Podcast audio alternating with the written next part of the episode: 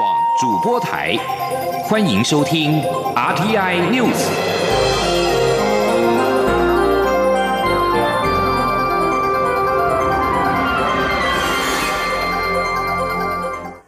听众朋友您好，欢迎收听这节央广主播台提供给您的 RTI News，我是张顺祥。美中外交高层官员预计十八号在阿拉斯加会面，这是拜登政府上任之后美中高层首度会晤。白宫发言人沙奇表示，这次会晤提供陈述广泛议题的机会，包括双方存在的深刻分歧议题。美国国务院十号宣布，美国国务卿布林肯以及白宫国安顾问苏利文十八号将前往阿拉斯加。与中共中央外事工作委员会办公室主任杨洁篪以及中国外交部长王毅会面，美方将坦率向北京表达对中国在安全、繁荣与价值观方面对美国与盟邦伙伴带来挑战的忧虑。此外，沙奇表示，会谈还将讨论涉及到双方共同利益并得以合作的领域，也提供一个强调美国将捍卫国际体系规则与自由开放印太地区的机会。华府智库中国力量项目主任葛莱仪在电子邮件对美国之音表示。美中的高层会谈可能包括中国对香港的政策、对台湾的威吓、对澳洲的经济胁迫，以及对新疆维吾尔人的对待方式。葛莱仪认为。如果中国在这次的会晤当中仍然是老调重弹，会谈不会有积极的结果。而对于美中十八号会面，外交部发言人欧江安今天回应表示，持续密切关注相关动态，并且已经循例在事前跟美方沟通，并请美方在事后向我方简报说明会谈的情形。央广记者王兆坤报道。针对美国本月在印太区域进行的外交作为，欧江安表示，外交部一向透过多元管道密切关注区域情势动态以及各方高层官员对话情形，并与美方就各项议题随时保持顺畅沟通。因此，近期美日印澳四方高峰会、美日美韩高层会谈等动态，外交部都会密切关注。至于美中高层官员将于本月中旬会谈一事，欧江安指出。我方已循例在事前与美方进行沟通，并请美方在事后向我方简报说明会谈相关情形。他说：“在这边再一次重申，台湾跟美国的一个关系紧密友好。我们也看到了美国拜登政府上任之后呢，已经多次的重申呃台湾关系法还有六项保证，强调美国对台湾的一个承诺是坚若磐石。”我们也看到了美国，他们是一再的以具体的一个行动来展现坚定支持台湾这样的一个立场，是明确而一贯的。另一方面，布林肯表示将邀请台湾出席民主高峰会，也支持台湾参与世卫组织。欧江安表示，诚挚感谢布林肯再度公开表达坚定挺台立场及对我国民主制度与防疫成果的肯定。我国政府会持续与拜登政府团队密切合作。无论在维护民主、国际公共卫生挑战或经贸领域，我方将在长期友好的深厚基础上，进一步强化台美全球伙伴关系。中央广播电台记者王兆坤台北采访报道。为抑制房地产的炒作，行政院会今天通过了所得税法部分条文修正草案，通过房地合一税二点零版。修正草案规定，个人、法人持有房屋两年之内卖出，将课征百分之四十五的税率；两到五年课百分之三十五，五到十年课百分之二十，持有十年以上维持现行税率百分之十五。行政院长苏贞昌强调，政府是打击炒房不打房，打有效不打高空。财经焦点。美国众议院通过一点九兆美元，折合新台币五十三兆元的纾困方案，激励美股再创历史新高。台北股市同受鼓舞，台积电重返新台币六百元大关，带动指数大涨超过了两百五十点。而现在是台湾时间中午的十二点四分，台北股市上涨两百八十六点，指数暂时是一万六千一百九十八点，成交金额暂时是两千四百一十五亿元。劳动部长许明春今天在立法院未还委员会受访时表示，劳保年改目前没有时程表，但会争取明年政府拨补金额超过两百二十亿元，政府一定会负最后的给付责任，请劳工朋友放心。记者杨文君报道。劳保基金潜藏破产危机。根据精算报告，若不推动相关改革，基金恐在二零二六年用罄。劳动部长许明春十一号在立法院未还委员会受访时指出，劳保的年改问题，政府一直都非常重视，目前仍持续收集各界意见，也与关心此议题的工会和团体进行沟通。由于劳保牵涉千万劳工的给付权益，因此非常慎重看待。为防止劳保破产，政府继去年拨补新台币两百亿元挹注劳保基金后，今年也拨补两百二十亿元。许明春说明年会争取拨补金额比两百二十亿元更高。他说：“哎，部长，所以明年拨补金额有可能比两百二十亿还要高吗？”我是要争取，希望高啊，希望比两百二十亿更高。许明春也强调，劳保是政府办的社会保险，政府一定会负最后给付责任。财务改善方面，行政院也透过持续拨补挹注裁员。目前年改没有时程表，但一定会研议提出方案，让所有劳工。朋友放心。此外，印尼将移工零付费政策延后至七月十五号上路。许明春也透露，预计三月底会和印尼召开双方视讯协商会议。至于移工新来源国的部分，预计今年会有双方司长级的会议，也会成立工作小组进行相关事宜。中央广播电台记者杨文君台北采访报道。非美元货币包括新台币，在去年强劲升值，迫使台湾中央银行去年买进三百九十一亿美元组升，也让台湾陷入到被美国列入汇率操纵国的危机。央行总裁杨金龙今天在立法院被询表示。除了美国 QE 问题，另外美国去年因为 COVID-19 提高远距商品需求，大买台湾所制造的晶片，导致出超扩大，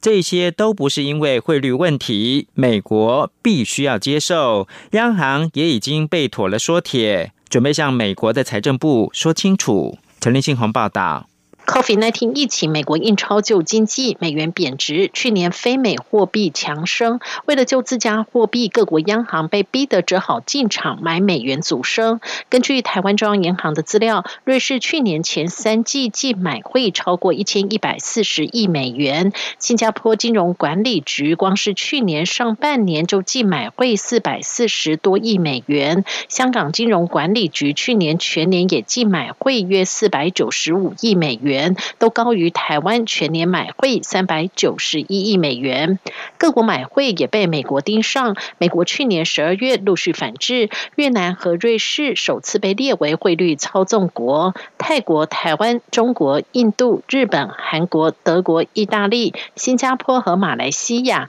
则是全被列为观察名单。根据过往骑程，美国财政部预计今年四月会出具最新汇率报告。依照美国列汇率操纵国的三项指标，台湾岌岌可危。央行总裁杨金龙十一号赴立法院财政委员会报告备询，他在答询时也表示，疫情期间美国 FED 为了国内法定职责实施 QE，导致资金流窜到其他国家，而台湾央行则以法定赋予的职责进场稳定汇市和金融制。秩序。至于另一项指标贸易顺差金额，台湾去年对美国出超大幅超过两百亿美元。杨金龙也表示，主要是因为去年台湾出口到美国的资通讯产品，都是美国在疫情期间所需要的远距商品，和汇率并没有关系。这一点确实可以跟美国好好商量。杨金龙说：“我们对它的出超呢，这个是因为它的需求的关系，不是汇率的关系。”哦，纯粹就这一点呢，我们他就应该要接受，因为你看看他对我们的晶片的需求那么的高，那如果说你要建缩了我们之间的一个贸易的顺差的话，那么那我就不要把这些的东西呢，我就不要卖给你呀，他就需要啊。杨金龙也认为，美国衡量汇率操纵国的三项标准，并不符合 COVID-19 疫情时代。在新报告出炉前，双方会先咨商，央行也已备好税帖。至于若真的被列为汇率操纵国，杨金龙也表示，美国初期仍会先观察一年，如果不满意，就会祭出惩罚性的加征关税措施。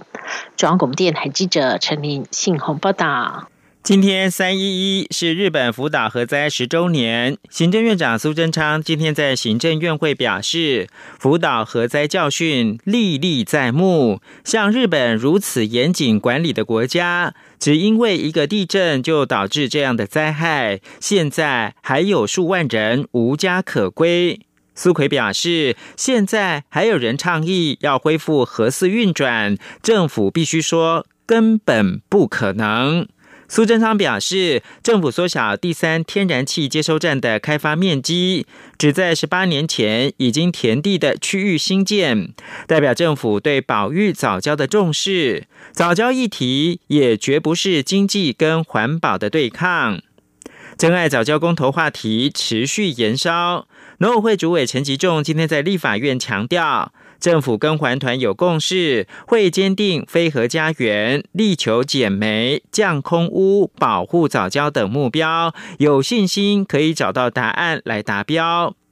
至于立委关切经济部长王美花以公投过关。就要让台中电厂不降载是威胁人民。经济部次长陈振奇澄清，王美花并没有这样说，也没有威胁。经济部仍是希望保护早教，并且减煤，让这两个环保选择能够平衡。央广记者谢嘉欣采访报道。中油桃园观塘第三液化天然气接收站新建，面临环团发起真爱早交公投挑战。目前联署已冲破六十万份。针对环团称十九号将公投联署送交中选会后，愿与政府沟通。农委会主委陈吉仲十一号在立法院经济委员会受访指出，各部会都有持续和环团沟通，且国家在迈向永续发展、要达到能源转型目标时，绝对会有有很多环境议题。包括保护早教、减煤、降空污等，政府有责任把所有资讯摊开。陈吉仲也强调，有信心可以找到具体方案来落实非核家园，并兼顾早教生态、减煤、降空污。他说：“尤其是今天是三一，那是福岛核灾十周年的这个日子，我们跟所有的团体一样，我们都坚定非核家园。”我们都是要减煤降空污，而且要保护早教。那有这样的共识的时候，现在就是要找到一个具体的方案来达成我们上面讲的四个目标。那我认为会非常的有信心，可以来找到这样的一个答案。至于有立委称，经济部长王美花以公投过关，台中电厂就不做降载来威胁人民。经济部次长陈正奇答询时驳斥，强调王美花不是这个意思，也没有这样讲，更不是威胁人民。他指出，经济部政策就是要增气减。煤保护早教，让早教永续存在，且会跟环团各界多沟通，希望在早教减煤这两个环保选择中做到平衡。这不是零和游戏。中央广播电台记者谢嘉欣采访报道。国际新闻：联合国安全理事会十号同意谴责缅甸军方对和平反政变抗议的暴力镇压。在此同时，美国财政部也宣布制裁缅甸军事领袖的家族成员。联合国安全理事会同意在声明中强烈谴责对和平抗争者使用暴力，这也是这个包含中国在内十五个成员国组织一个月内第二度对缅甸危机展现团结。美国也对缅甸武装部队总司令敏昂莱的两个成年子女实施制裁，加重施压的力道。缅甸军政府对和平反政变示威者展开暴力镇压。中国驻联合国大使张军十号呼吁缅甸降低危机紧张情势。大家好，我是中央流行疫情指挥中心副指挥官陈宗彦。在签收邮件与快递时，请务必注意：一、如果无法保持适当的社交距离，签收前请先佩戴口罩；二、签收前后请记得清洁双手。另外，可自备签字笔或以印章签收，降低碰触的几率。居家隔离或检疫者，如有包裹，切勿亲自签收。隔离检疫期满后再行领取，或委由亲友前往代理。有政府，请安心。资讯由机关署提供。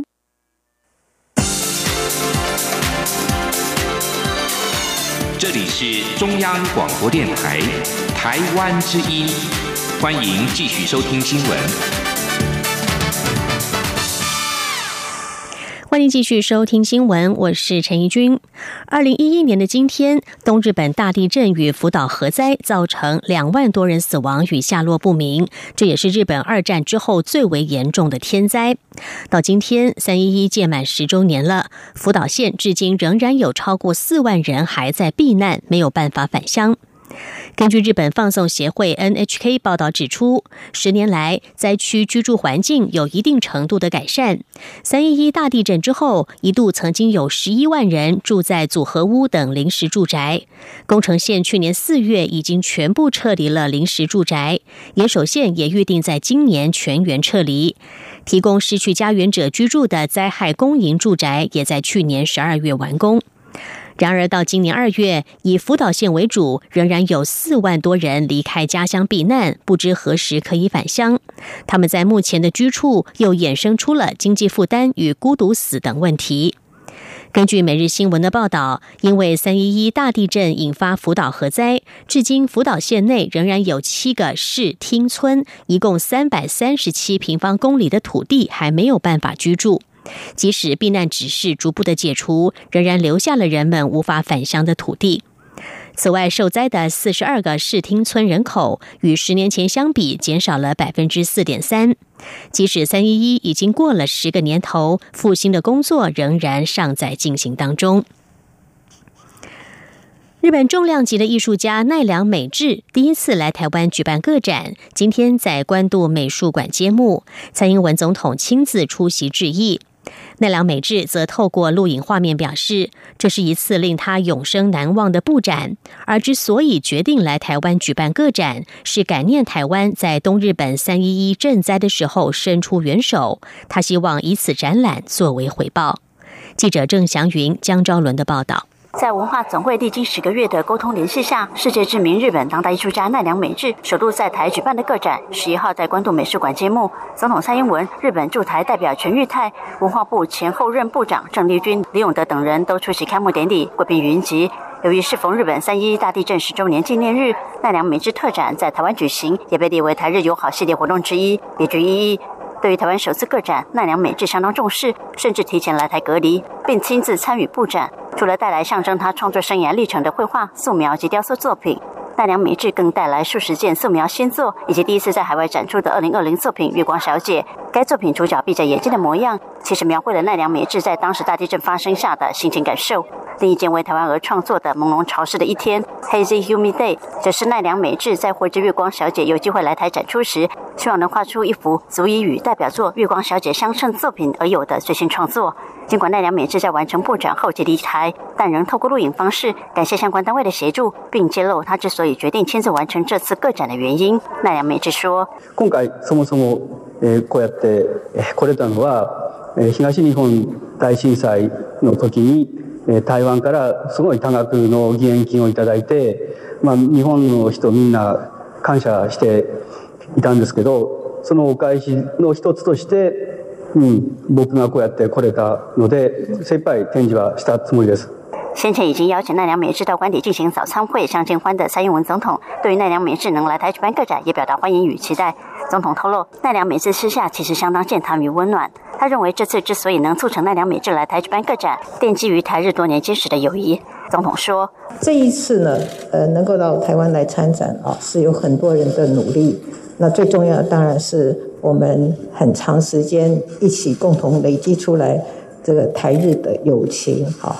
那尤其呃在三一一之后，呃，我们更深刻的体验到相互之间的协助跟温暖。总统指出，奈良美智的创作在历经三一震灾冲击之后，多了一股温暖、能抚慰人心的力量。相信每个观赏的人都会有各自受到触动的理由。不过，与其听别人介绍，总统真心推荐民众实际到场欣赏。奈良美智特展三月十二号到六月十号在关渡美术馆展出后，七月到十一月将移师高雄市立美术馆与台南市美术馆展出。奈良美智表示，届时一定会再来台，也希望大家能欣赏他这次的展览。中国面台记者张祥云、张昭伦台北采访报道。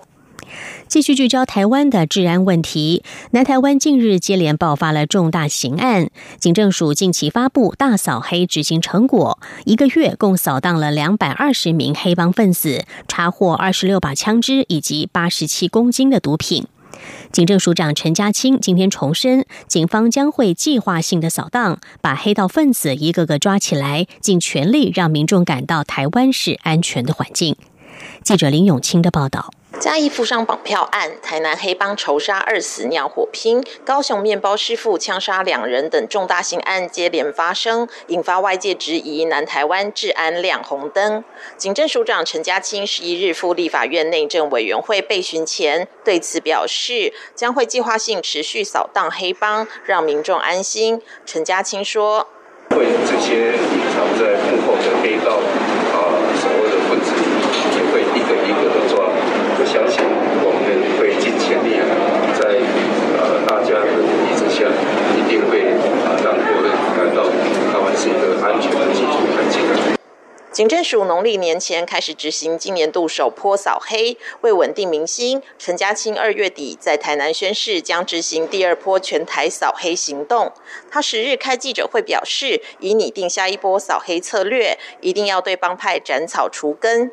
至于外界质疑内政部长徐国勇为何没有南下坐镇监督治安，徐国勇强调他一直都有南下高雄开会。接着媒体问到是否感受到压力时，徐国勇淡然笑说：“我讲没有，你也不相信。”他表示，就算是小朋友也有上课读书的压力，适度的压力没有什么。央广记者林永清采访报道。公务员惩戒委员会前委员长石木清与富商钟茂忠不当往来案重创了司法威信。立法院司法及法制委员会成立了检审调警人员涉及翁茂忠案重创司法信任案的真相调阅专案小组，并且在今天讨论运作的要点。会中决议，某某中案调阅小组的运作时间从即日起到五月三十一号，由立委黄世杰担任召集人，而开会时得邀请被调阅文件的机关首长列席说明。记者刘玉秋的报道。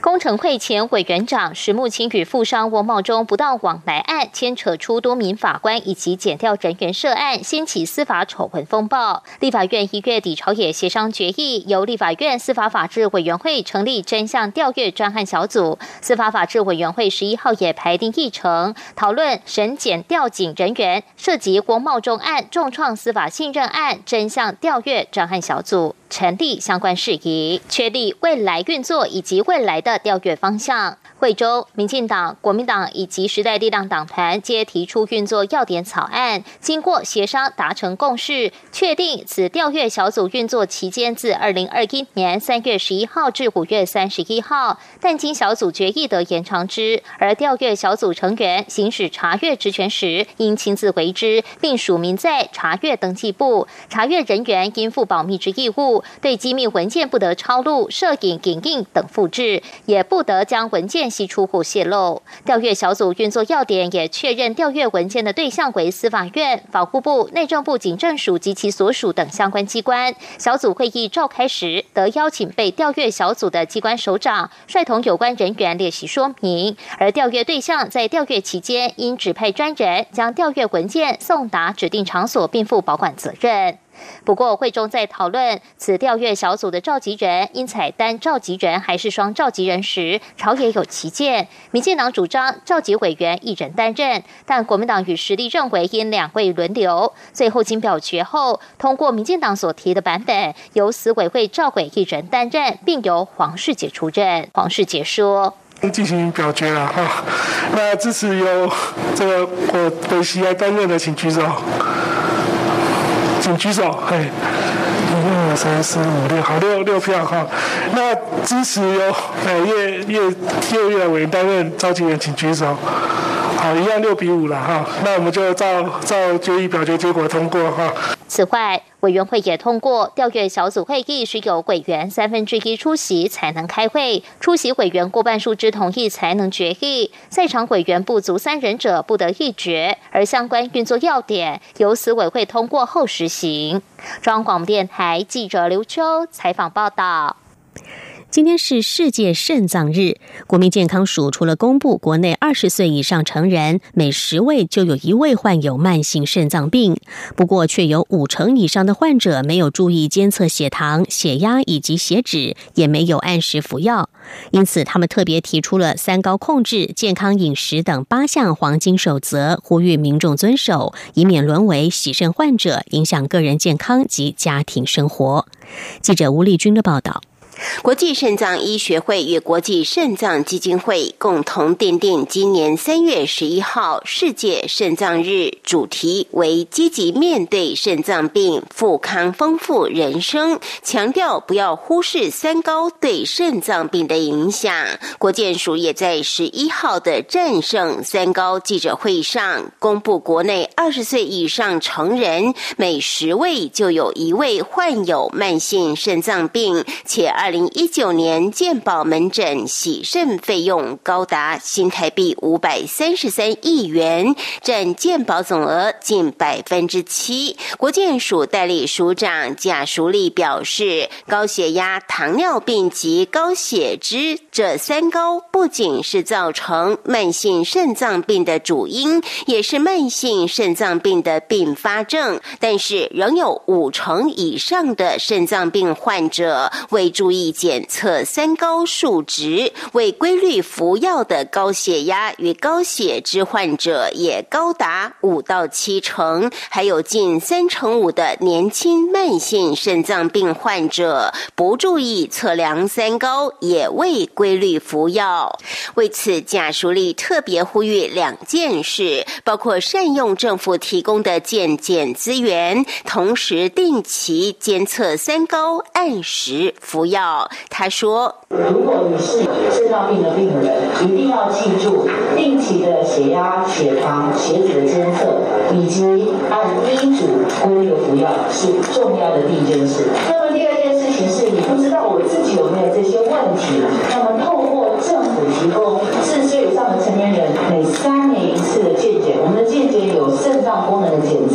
及小便的检测，通过尿液的检测，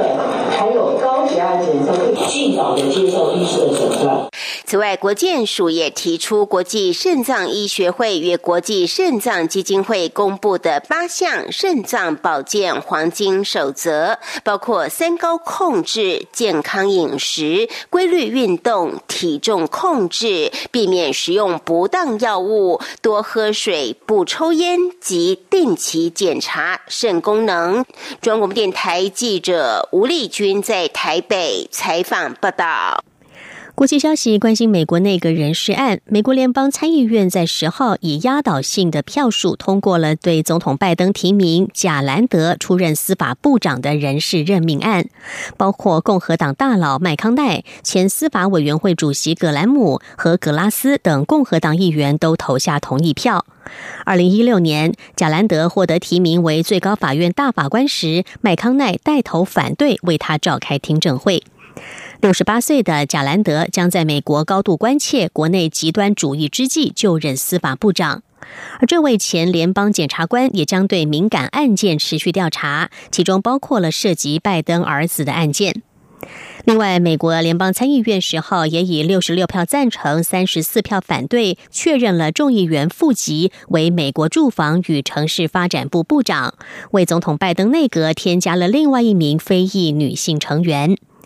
富吉自从两千零八年起担任俄亥俄州的众议员，曾经担任黑人国会议员连线的主席。